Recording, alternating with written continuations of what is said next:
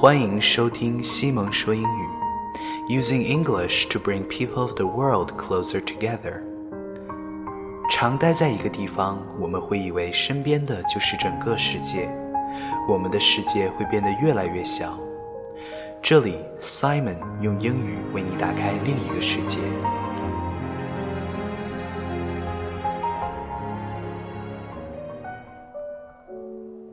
Falling in love is like reading a new book. Starting a new book is a risk, just like falling in love. You have to commit to it. You open the pages knowing a little bit about it, maybe, from the back or from a blurb on the front. But who knows, right? Those bits and pieces aren't always right. Sometimes people advertise themselves as one thing, and then when you get deep into it, you realize that there's something completely different. Either there was some good marketing attached to a terrible book, or the story was only explained in a superficial way, and once you reach the middle of the book, you realize there's so much more to this book than anyone could have ever told you. You start off slow. The story is beginning to unfold. You're unsure it's a big commitment lugging this tome around.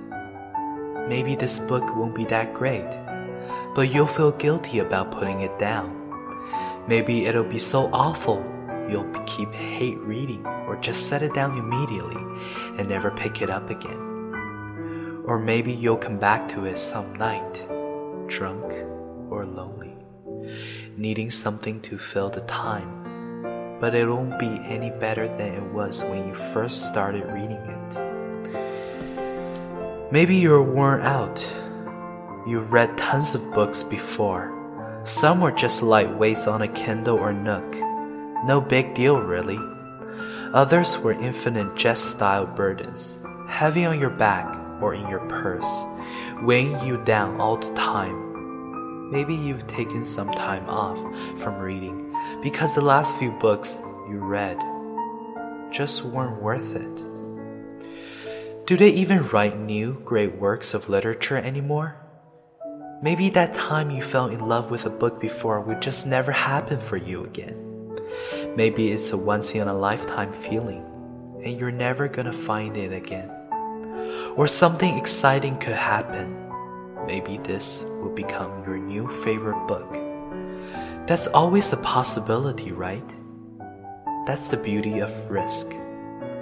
The reward could actually be worth it. You invest your time and your brain power in the words, and what you get back is empathy and a new understanding and pure wonder. How could someone possibly know you like this? Some stranger, some author, some character.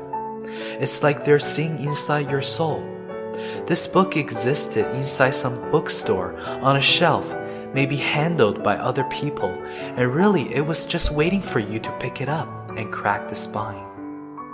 It was waiting to speak to you, to say, You are not alone. You just want more of the story. You want to keep reading. Maybe everything this author's ever written, you wish it would never end.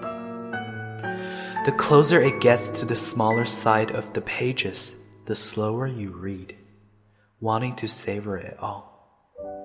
This book is now one of your favorites forever. You will always wish you could go back to never having read it and pick it up fresh again. But also, you know you're better for having this close inside you, covering your heart and mind. Once you get in deep enough, you know you can never put this book down.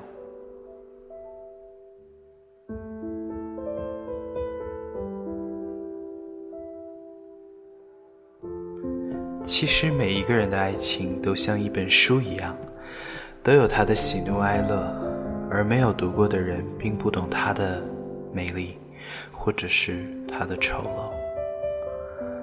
所以说，听众们，你们对爱情的看法是什么呢？其实，我认为大家要是抓住了一个自己不喜欢的书，就应该放下；要是读到了一个自己认为属于一生的故事，那就好好的保留着它。